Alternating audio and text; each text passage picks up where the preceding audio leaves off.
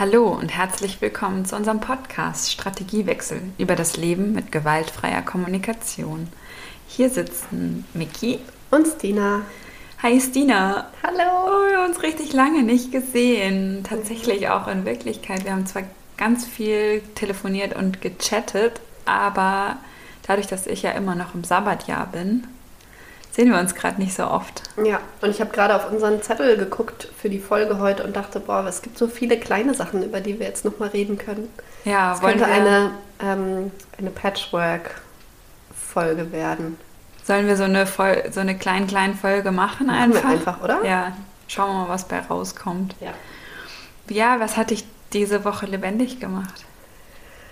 Ah, ähm, ich habe mich diese Woche in großen Teilen auch nicht lebendig gefühlt, weil ich so krank war.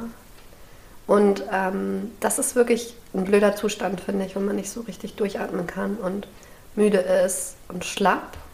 Und ansonsten waren auch viele traurige Gefühle in mir lebendig. Ich habe gerade ein bisschen Liebeskummer. Ja, das habe ich schon mitbekommen. Ja. Wir haben ganz viel darüber geredet in den letzten zwei, drei Wochen. Und wir haben auch besprochen, dass wir jetzt hier nicht zu viel davon erzählen, aber die Tatsache, dass du Liebeskummer hast, äh, durchaus äh, so ist. Also ja, wie ist, was ist, was ist bei Liebeskummer und GFK? Also Liebeskummer hat, glaube ich, auch ganz viel mit Urteilen zu tun. Ich habe den Eindruck, ich schwank in Liebeskummer ja zwischen Wut und Trauer. Mhm. Und ist, die Trauer ist dann für mich immer noch das angenehmere Gefühl, sagt man ja auch so, das echtere Gefühl, das irgendwie zu Verarbeitung und so ein bisschen spirituell gesprochen, so einem Abfließen führt. Also ja, zu Verarbeitung. Abfließen klingt überhaupt nicht spirituell, sondern eher nach Nasennebenhöhlenentzündung. Aber das ist vielleicht mein Frame, in dem ich im Moment bin. Ja, ich habe auch ähm, in Vorbereitung auf die Folge darüber nachgedacht, was ich denn, ob ich überhaupt über diesen Liebeskummer sprechen möchte. Und ähm, es gibt aber doch einiges, finde ich, zu sagen, was mit GFK zu tun hat. Also zum einen, Liebeskummer ist kein Gefühl, sondern schon ein Urteil, oder? Ja. Und genau, es können ganz viele Gefühle darin stecken. Bei mir ist es zum Beispiel auch ganz viel Freude. Und du hast mich auch in den letzten Tagen häufiger daran erinnert, mich mehr auf die schönen Gefühle und Erinnerungen und so zu konzentrieren, statt auf den Kummer. Und das habe ich mir auch versucht zu Herzen zu nehmen und zu feiern. Also sozusagen dankbar zu sein für die Dinge, die ich erlebt habe. Genau. Und, und ähm, auch die schönen Gefühle, die du bekommen hast. Ne? Also erstmal ist ja Liebe ein total oder sich zu jemandem hingezogen fühlen, ist ja ein super schönes Gefühl. Ja, genau. Und natürlich ist es ein, also das, worum man dann trauert, ist ja, wenn es sich dann nicht in Gegenseitigkeit erfüllt und sich potenziert und in einen totalen krassen Flow gerät. Aber letztlich ist es ja doch immer noch ein schönes Gefühl. Also ich bin ja nun in einer relativ stabilen Partnerschaft, aber wenn ich mich in jemand anderen verknalle, dann bin ich eigentlich weil ich natürlich keine Verlustangst habe, keine Angst vor Sachen, die nicht stattfinden. Ähm, unbedingt, also die, das ist auf jeden Fall nicht so stark. Ich habe auch manchmal Frust, wenn jemand dann meinen Vorschlag für eine Affäre oder so nicht erwidert. Ähm, aber dann ist es doch so, dass ich das auch oft ganz als totalen Energieträger empfinde. Ja, genau. Aber wenn es so wichtig ist, ist das erstmal, glaube ich, schwierig, ähm, das dann im Kummer direkt auch schon zu sehen, oder? Die Frage hatten wir doch neulich jetzt auch mal, ist eigentlich der Partner oder die Partnerin, Liebespartnerin und Teampartnerin, ist das eigentlich nur eine Strategie oder ist das irgendwie mehr? Was sagst du eigentlich dazu? Ich möchte gerne, dass es irgendwie. Das ist übrigens nicht inszeniert. Diese Frage ist nicht vorbereitet, sondern jetzt muss Stina tatsächlich darauf antworten. Und die, dass uns diese Frage gestellt wurde, ist nämlich schon richtig lange her. Ja, ich habe also ganz schön große Widerstände, wenn ich denke, dass eine Person nur eine Strategie ist. Ich kann das dann eher so denken, dass halt sich mit einer Person ganz viel erfüllt, ganz viel überraschend erfüllt, ganz viel fast magisch erfüllt, weil man es nicht geplant hat. Also Strategie klingt ja auch immer so nach, ich habe das durchdacht und mir ist was Gutes eingefallen und dann habe ich es gemacht und es war effektiv. Aber wenn man Menschen begegnet, bei denen Dinge passieren, schöne Dinge, mit denen man nicht gerechnet hätte, dann ist das nicht, da finde ich, passt das Wort Strategie schon nicht in der Konnotation. Ich stelle mir jetzt gerade nochmal dieses Bild vor, was ich ja total gerne mag, dass so ganz viele Gläser auf dem Tisch stehen und das sind die Bedürfnisse. Und diese Gläser sind auch unterschiedlich groß bei den unterschiedlichen Menschen. Und wenn Sachen nicht geklärt sind, gibt es sogar Gläser ohne Boden. Da kann man so viel reinschütten, wie man will, die füllen sich nicht. Und wenn ich mir jetzt vorstelle, dass ich total durstig bin und plötzlich kommt jemand und füllt nicht nur ein Glas, sondern macht alle Gläser mit den unterschiedlichsten leckeren Getränken voll. Hier ein Kaffee, da eine Apfelschorle, hier ein ähm, Lillet und da noch ein ähm, richtig tolles kaltes Wasser, dann, dann kann man schon mal richtig, richtig froh sein. ja, genau. Genau, das ist, das ist richtig, richtig schön. Ja, also zum Liebeskummer wollte ich noch mal sagen. Bei mir sind, ist es nicht so sehr Wut, die ich spüre, sondern auch Angst. Vor allen Dingen Angst vor Traurigkeit, die irgendwie bleibt. Als ich das gemerkt habe, dachte ich, ja, kann ich mich auch schon wieder beruhigen, weil das liegt ja in der Zukunft und es wird bestimmt alles irgendwie ganz erträglich werden.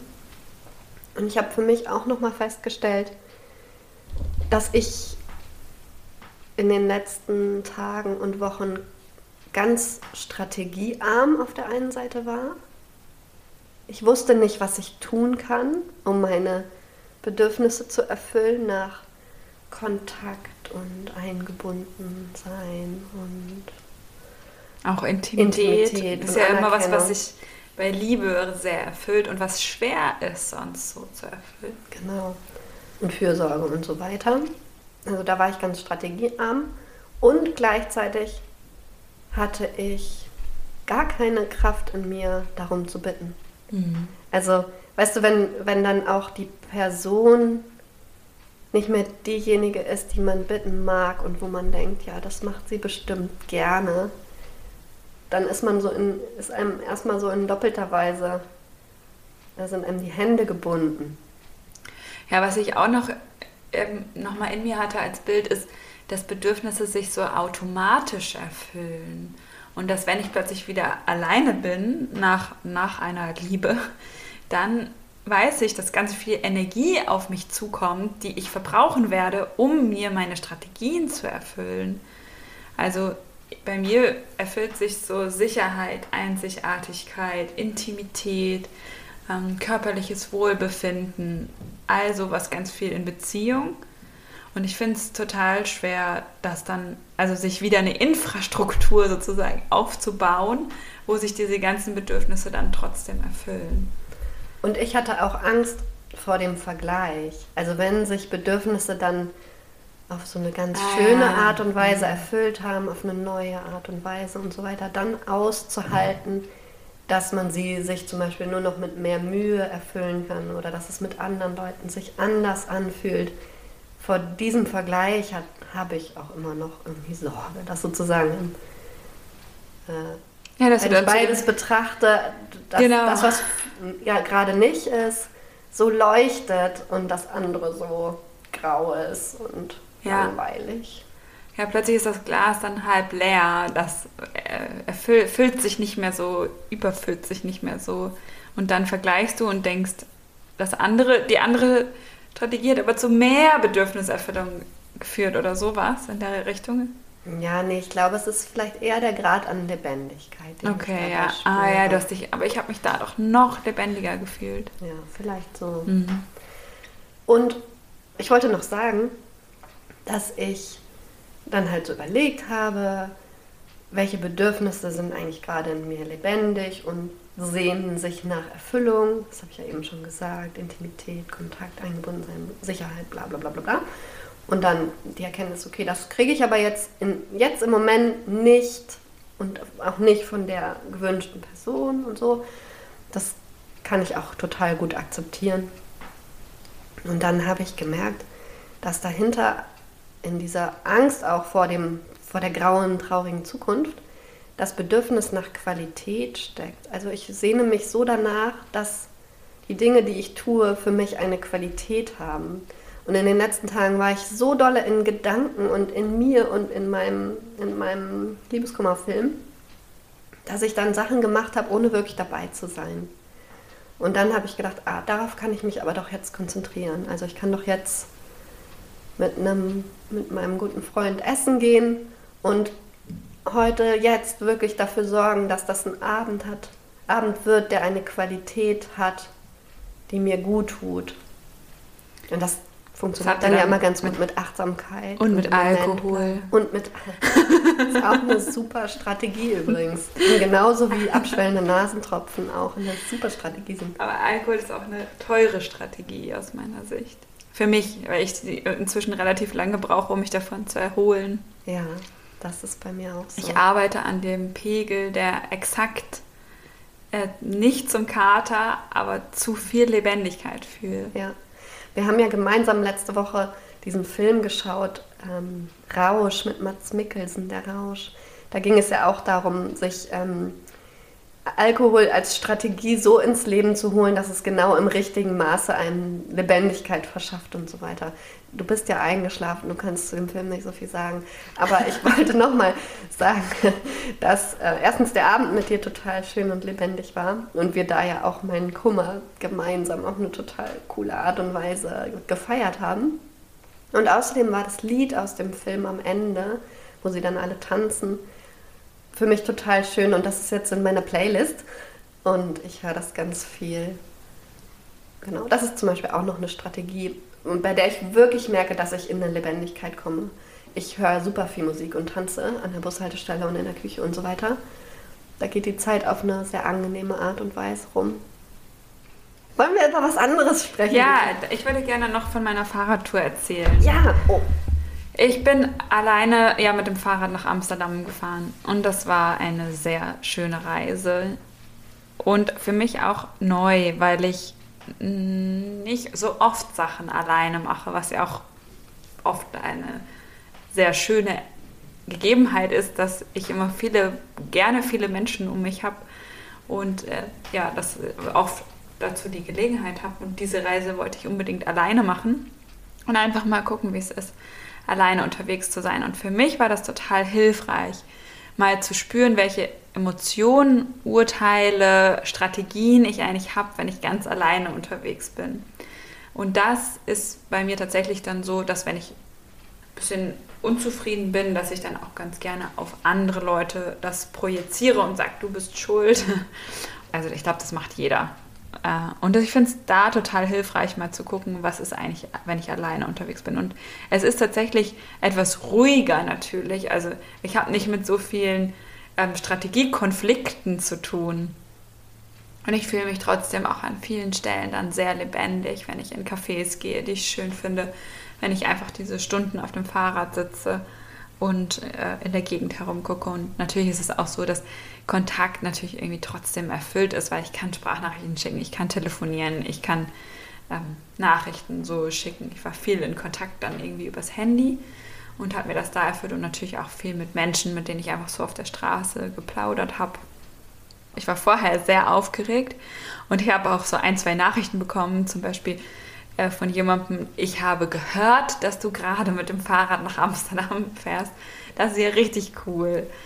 Und ich habe dann nochmal sehr viel darüber nachgedacht, über dieses, was eigentlich so richtig cool klingt für alle und was es dann halt am Ende ist. Also das ist ja bei mir immer so ein Bedürfnis nach Authentizität oder Transparenz und auch die Sachen nicht so größer machen, als sie sind.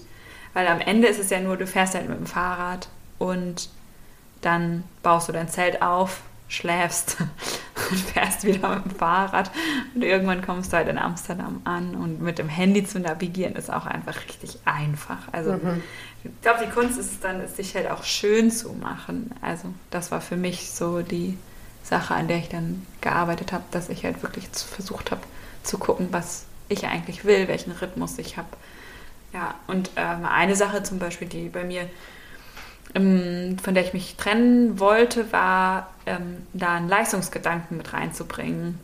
Und mich dann schnell mit Menschen verglichen, die auch Fahrradtouren gemacht haben, habe immer geguckt, wie viele Kilometer sind die wohl am Tag gefahren, welche Geschwindigkeiten sind gefahren, habe versucht mal reinzuspüren, wann will ich denn schnell fahren? Wann will ich denn viel fahren? Es gibt Tage, da ist man fit und hat richtig Bock. Und es gibt Tage, da will man das eigentlich gar nicht so und braucht vielleicht mal eine Pause.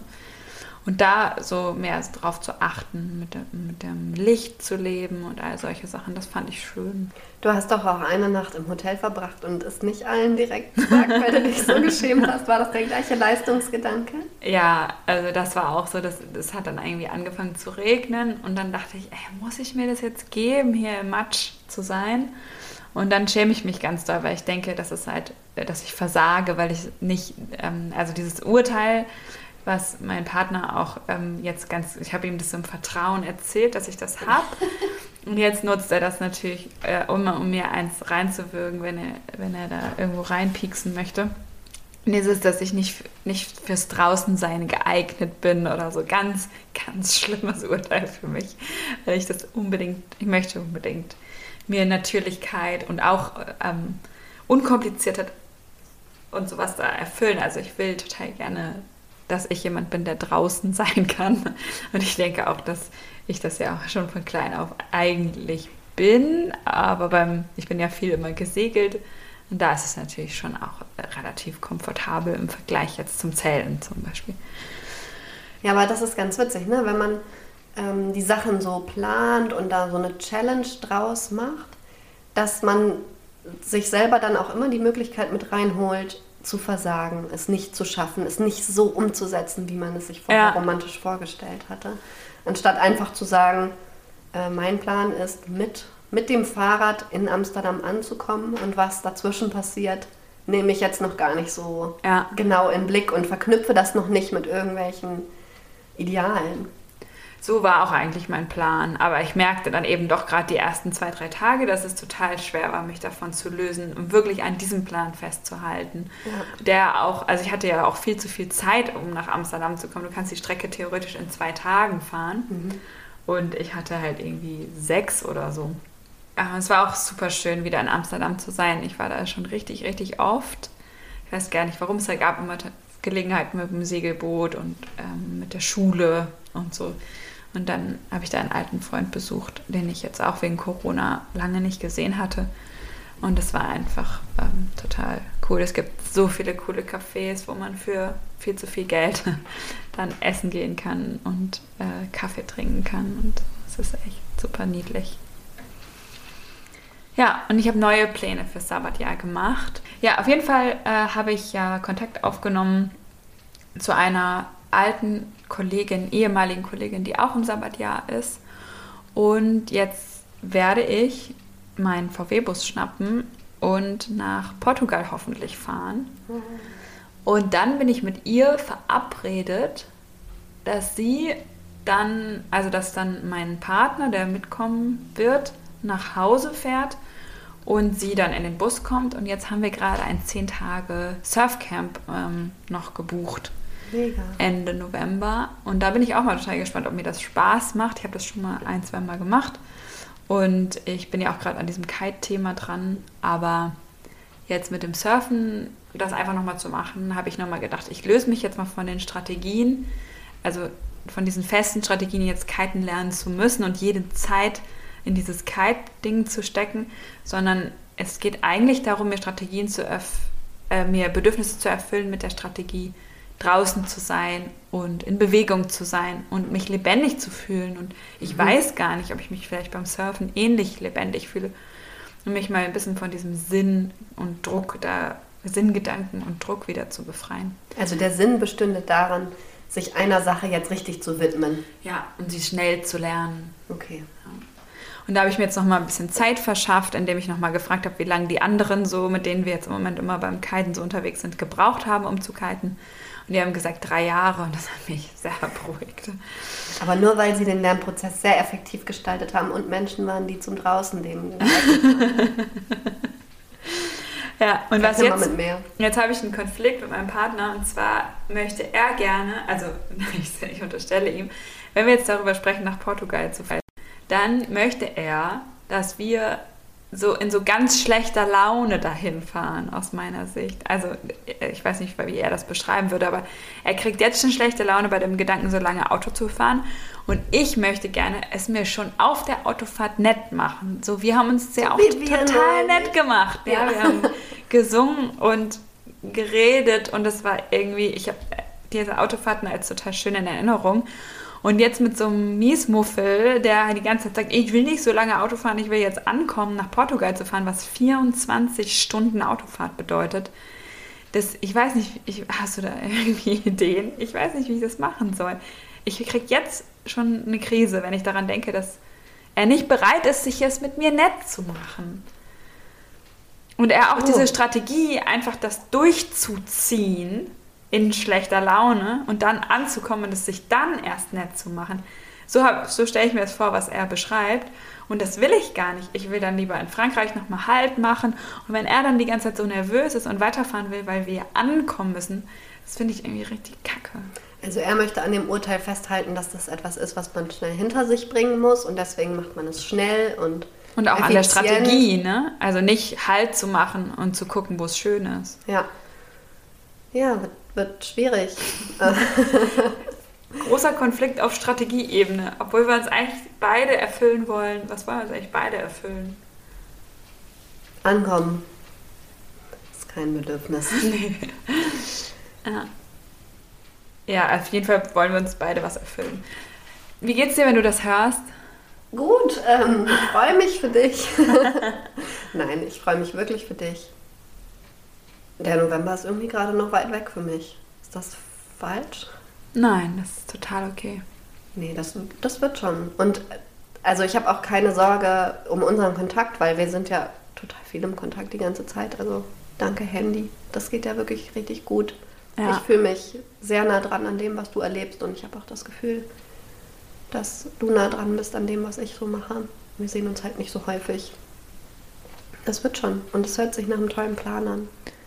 Ja, und ich bin froh, dass wir jetzt nochmal eine Woche zusammen in Urlaub fahren morgen. Ja. So, dass wir nochmal was zusammen erleben, weil ich merke auch, dass dieser Kontakt manchmal dazu führt, dass ich dich noch mehr vermisse, ähm, als, also dass ich mir dann wünsche, dass ich die Sachen auch mit dir erlebe, die ich erlebe. Ja. Ja, nächste Woche erleben wir 12 Grad und Regen im Wald. Das wird schön. Ja, Da machen wir es uns nett, okay? Ich Nicht hoffe. einfach nur durchstehen. und Ja. bis es vorbei ist. wir können das auch als so ein, wir könnten auch noch ein Zelt mitnehmen und gucken, ob wir draußen tauglich sind. In Ja. dem Garten von der Hütte zelten. Okay. Ja, vielleicht machen wir eine Challenge draus. Könnte schön werden. Ich wollte noch mal was zum Liebeskummer sagen. Darf ich noch mal so ein kleines Flashback machen? Ja. bist- Passt das gerade nicht? Doch, ich bin fertig mit meinem Sabbatjahr-Gerede. Ich habe noch mal darüber nachgedacht, eben, dass das für mich, auch vielleicht ist das eine menschliche Erfahrung, die teilbar ist, einfach unfassbar viel Schmerz bedeutet, wenn eine Person, mit der man vorher viel geteilt hat an Plänen und Gedanken und so weiter, dann nicht mehr zur Verfügung steht, aus verschiedensten Gründen. Ich erinnere mich da noch ziemlich doll dran, dass das so das, der Hauptschmerzfaktor war, als ich mich von dem Papa meiner Kinder getrennt habe. Und da kamen dann nämlich auch noch so Urteile hinzu, die es noch schmerzhafter gemacht haben, wie wenn er jetzt Sachen plant, hat er mich dann überhaupt noch im Blick, denkt er an die Gemeinschaft und so weiter und so fort. Und so ist das ja wahrscheinlich immer, oder? Es ist einfach, einfach äh, traurig, wenn Verbindungen sich verändern und so eine Natürlichkeit oder so ein so ein, eine Selbstverständlichkeit im Geben und Nehmen nicht mehr da ist. Mhm. Für mich ist das, glaube ich, auch das Urteil als Frage formuliert, bin ich hier willkommen noch? Bin ich noch willkommen? Bei der anderen Person, das hat auch was mit Annahme zu tun, Ja. also sich angenommen fühlen. Ja, Ich hatte neulich nochmal über das Bedürfnis Einzigartigkeit nachgedacht. Gibt es das eigentlich? Also das ist ja auch sowas, wenn eine Verbindung aufgelöst wird, dann hast du nicht mehr diese einzigartige Stellung bei der anderen Person. Ich weiß nicht, ob Einzigartigkeit wirklich ein Bedürfnis ist, aber da steckt ja viel drin. Also sowas wie, also diese schöne Vorstellung davon, einen Platz in der Welt zu haben, gesehen zu werden, gehört zu werden, wenn man es braucht, beitragen zu dürfen, wichtig zu sein, Fürsorge zu bekommen, gemeinsam zu feiern, was miteinander ist, solche Sachen. Wollen wir über Liebe im Spektrum sprechen? Na, wir müssen jetzt einmal erzählen, dass wir das geguckt haben und das einmal an, antipsen für alle. Ja. Es gibt eine Serie auf Netflix im Moment, die hat zwei Staffeln und die heißt Liebe im Spektrum. Und es geht um Menschen, die im Autismus-Spektrum sind und ihre ersten Date-Erfahrungen machen. Das ist Scripted Reality, ne? Ja, ich würde sagen ja. Also mit so ein bisschen kleineren Neuerungen, die ich wahrnehme, zum Beispiel, dass die Stimme des Kameramanns oder des Regisseurs dann manchmal zu hören ist. Ne? Also es ist kein Scripted Reality, was es total kaschiert, dass es eins ist, ja, sondern es ist Doku. wie so eine Doku gemacht. Ja.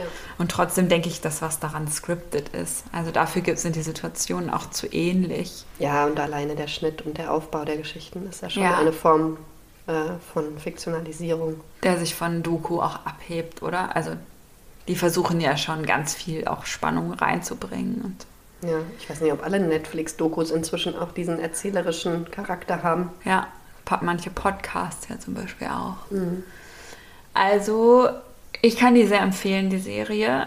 Ich finde es absolut spannend zu sehen, wie diese Personen über ihre Gefühle sprechen und auch zu beobachten, wo ich gesellschaftlich ähm, übernommene Urteile höre, wo ich echte Gefühle sehe und wo ich sehe, ja, wie das sozusagen im Zusammenspiel funktioniert.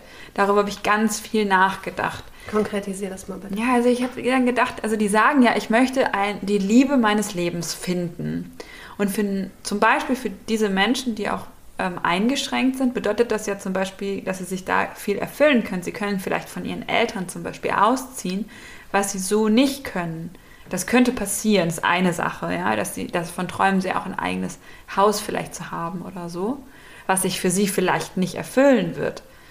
Kommt dann ja auch wieder auf den Partner an, auf wie viel Unterstützung die angewiesen sind. Das sieht man in der Serie auch nicht so gut das ist dann wieder so Hintergrundwissen, vielleicht auch, was ich dann mitbringe. Und dann habe ich halt darüber nachgedacht, ganz viel, was fühlst du denn eigentlich jetzt wirklich? Also ist es nur eine gesellschaftliche Erwartung, die an dich herangetragen wird, dass du einen Partner hast? Oder erfüllt sich dabei, was erfüllt sich dabei dann? Und dann sehe ich aber auch wieder, wie viel sich erfüllt. Allein dadurch, dass diese Zweisamkeit entsteht und jemand für, also oder die Person für jemanden Bedeutung hat und die Person sich angenommen fühlt von einer Person. Also diese ähm, Vorstellung einer Beziehung als gesellschaftliche Lieblingsstrategie, die auch die Menschen, die dort dargestellt werden, für sich als Ziel vor Augen haben, sich diese Strategie zu ermöglichen. Ich habe mich halt gefragt, was wäre, wenn die gesellschaftliche Lieblingsstrategie alleine wäre. Also du bist Single und das gesellschaftlich eher nicht so anerkannte wäre, in einer Beziehung zum Beispiel zu sein. Mhm. Also ob was sich dann verändern würde. Ja, bestimmt viel. Also ich glaube nicht nur, dass sich diese Bedürfnisse nach Zweisamkeit und so weiter da erfüllen potenziell, sondern ja auch gesellschaftliche Teilhabe. Also wenn ich auch diese Lieblingsstrategie für mich gestalte, dann bin ich ein Teil der Mehrheitsgesellschaft und das ist schön. Ja. Das fühlt sich für mich so an, als würde ich dazugehören. Ja. Genau, das ist so der eine Teil. Aber der andere Teil ist ja auch, dass sich tatsächlich was erfüllt, weil die, ja, also weil es ja, mit wem soll man sonst einfach Händchen halten, knutschen? Es sind ja auch Senso, es sind ja auch Sachen, die sich einfach gut anfühlen, in Körperkontakt zu sein, in einem sicheren, in einer sicheren Umgebung wo ich jederzeit auch Stopp sagen kann. Und was ich richtig toll an der Serie auch finde, ist, wie Konsens dargestellt wird. Also die sind ja echt super da drin, einfach immer zu fragen. kann ich deine Hand nehmen? Kann mhm. ich dich küssen? Kann ich dich umarmen? Die machen das nicht einfach, weil sie das wahrscheinlich gelernt haben, anders als wir nochmal, einerseits zu fragen, aber andererseits ist auch nicht einfach zu machen. Mhm. Finde ich richtig cool da zu sehen. Ja.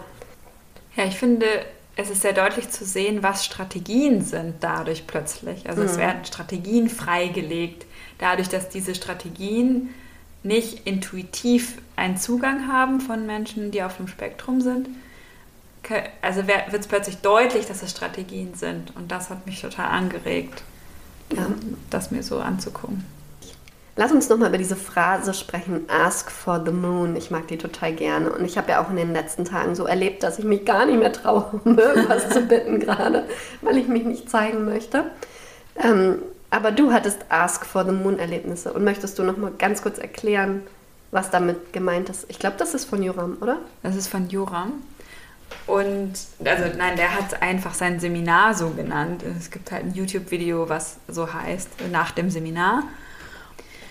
Und er leitet also mit so einer kleinen Geschichte ein, dass er sah, also dass ein Seminarteilnehmer abends dann weggeht, also das Seminar geht über zwei Tage und am ersten Abend hat er eben das ähm, ge gehört, dass, dass ähm, durch Bitten du dein Leben bereichern kannst.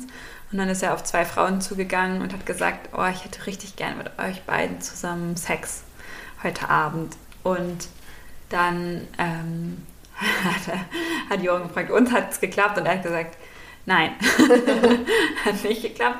Aber sie hatten einen richtig tollen Abend, weil sie trotzdem in Verbindung gekommen sind über diese Frage und dann irgendwie die beste Unterhaltung seit langem hatten, meinte er. Und er einen super Abend hatte einfach. Ja, ich hatte gestern so eine ganz kleine Situation, die irgendwie, wenn ich, ich traue mich kaum sie zu erzählen, ich schäme mich irgendwie, weil ich dann denke, boah, es ist so einfach. Aber für mich ist es tatsächlich manchmal richtig schwer, andere Leute zu bitten. Und gestern hatte ich meine Maske vergessen und musste noch Kontaktlinsenflüssigkeit bei Vielmann kaufen. Und es ist mir total schwer gefallen, nach einer Maske zu tragen. Und ich weiß, dass dadurch, dass die, die Entfernung nach Hause nur fünf Minuten war, dass ich eigentlich einmal nach Hause geradelt wäre und wieder hingeradelt wäre, um mir eine zu holen. Und dann habe ich gemerkt, das ist doch Quatsch. Es liegt wahrscheinlich hinter der Ladentheke, liegen halt tausende von Masken. Ich frage jetzt einfach mal. Und da, ähm, das fällt mir halt an manchen Tagen leichter und an manchen Tagen schwerer. Und gestern war so ein Tag, wo es mir eigentlich total schwer gefallen ist und ich dann total erleichtert war, als es total leicht war. Und dann ähm, habe ich erstmal sehr viel Trinkgeld gegeben beim Einkaufen, weil ich äh, so da war die Person war. noch zu deinem Leben beigetragen. Ja, Niki, und dann wollte ich nötig. Genau, dann wolltest du wieder zu ihrem Leben beitragen. Unbedingt zu ihrem Leben beitragen. Und ich habe gesagt, bitte kaufen Sie sich einen sehr leckeren Kaffee. Ich äh, bin so dankbar, dass ich nicht nochmal nach Hause fahren musste, weil ich total erschöpft war eigentlich. Ja. Ja, also Warst du dir auch selber dankbar, dass du ähm, für diesen kleinen Mond, um diesen kleinen Mond gebeten hast? Ja, ich war dankbar, weil ich dann auch merke, dass ich mir manchmal das Leben wirklich schwerer mache, weil es mir so viel leichter fällt, Bitten zu erfüllen, als um Sachen zu bitten. Mhm, ja. Und ich mich auch nicht oft nicht wohlfühle. Also ich kann dann keine reine Dankbarkeit, also wie man ja auch an dem Beispiel merkt, jetzt kommt es mir nicht mehr so grandios vor, weil ich es nicht geschafft habe, einfach anzunehmen, mhm. sondern dann sofort irgendwie was äh, zurückgeben wollte. Und warum hast du Angst zu bitten? Ja, das ist dann die Frage, ne? Also an dem Thema war ich auch neulich nochmal dran. Also ist es die Angst, dass Nein gesagt wird? Das ist es eigentlich gar nicht, weil ich weiß, ich kann mit einem Nein richtig gut umgehen. Das ist es nicht. Es könnte sein bei anderen. Ich habe keine Angst eigentlich vor Zurückweisung. Ich bin eher dankbar. Ich glaube, es ist die Angst, den anderen, also ich übernehme weiterhin Verantwortung für die Gefühle der anderen und ich traue ihnen nicht zu, einfach Nein zu sagen. Das ist das, wovor ich Angst habe. Ich möchte gerne, also ich, also eine Vorrede, wenn ich Bitten stelle, ist zum Beispiel, bitte, bitte sag Nein, wenn du nicht möchtest. Also für mich sind die schlimmsten Situationen, ich glaube, es hat mit meinem hohen Bedürfnis nach Transparenz zu tun, dass ich in eine Situation komme, wo jemand Ja sagt, obwohl er eigentlich Nein meinte, mhm. aus falschen Gründen. Und sich, also und dann zwischen uns die Verbindung schlecht ist ähm, in Zukunft. Also in dem Fall, dass, dass mir jemand eine Maske gibt, obwohl er es gar nicht möchte, nicht von Herzen gibt. Das ist meine größte Angst. Also äh, hast du sozusagen kein Vertrauen, dass genügend viele Leute so mit sich sind, dass sie Nein sagen, wenn sie es nicht können. Ja. Ja, verstehe. Also ich habe richtig Sorge davor. Das merke ich jetzt auch körperlich gerade, Mhm. dass wenn jemand Ja sagt und dann hinterher sagt, das wollte ich eigentlich alles gar nicht, das ist eigentlich meine größte Sorge, dass jemand auch Zeit mit mir verbringt, ohne dass er es eigentlich wirklich will. Also ich habe Angst vor Ablehnung. Ich glaube, es ist einfach nur das. Ja? Mhm. Du hast Angst vor dem Nein? Ja, Witzig. Ich habe echt eher Angst vor dem, vor dem ähm, Ja, vor dem falschen Ja. Ja. Also, dass sich jemanden in eine Situation bringt, die er eigentlich gar nicht möchte. Mhm. Das sind für mich die schlimmsten Situationen. Das ist komisch. Wir müssten das, glaube ich, üben. Lass uns das mal üben. Lass uns mal bitten üben und dann beim nächsten Mal nochmal darüber sprechen, wie es war. Ja, Ich habe äh, Menschen, bei denen ich mir sicher bin, dass sie ganz, ganz gerne zu meinem Leben beitragen möchten. Dazu gehörst du. und andere gebeten, ähm, irgendwie ganz viel mit mir zu teilen, um meine kranken Tage so ein bisschen aufzuhellen. Und ich habe von Trompete dann das Angebot bekommen, dass er mir einen Disney-Song einspielt. Und ich sollte mir einen wünschen. Ich habe mir Hakuna Matata gewünscht, weil hättest mir ungefähr das Einzige, was du ja, außer Let It Go, aber das hatte ich schon so viel gehört. Ist ja nicht mehr schön. Und ähm, er hat es gemacht und es ist so cool. Ich möchte es kurz teilen. Ich hoffe, hoffe, es ist ihm recht, aber ich denke schon. Ja, Und das außerdem- wird heute unser Abschiedsjingle dann. Das ne? ist unser Abschiedsjingle und es ist diese, ähm, diese wunderbare Illusion, in einer Welt leben zu können ohne Probleme. also nochmal Rahmen zu Hakuna Matata und die Verbindung zu GFK. Ähm, GFK bedeutet leider nicht eine problem-free philosophy und no worries for the rest of your life, aber es hat mir wirklich auch diese Woche wieder gut geholfen, mit diesen unangenehmen Gefühlen zu sitzen. Jetzt müssen wir noch Tschüss sagen. ja, tschüss. Tschüss. Hakuna Matata. What a wonderful phrase. Hakuna Matata. Ain't no passing grade. It means no worries for the rest of your days.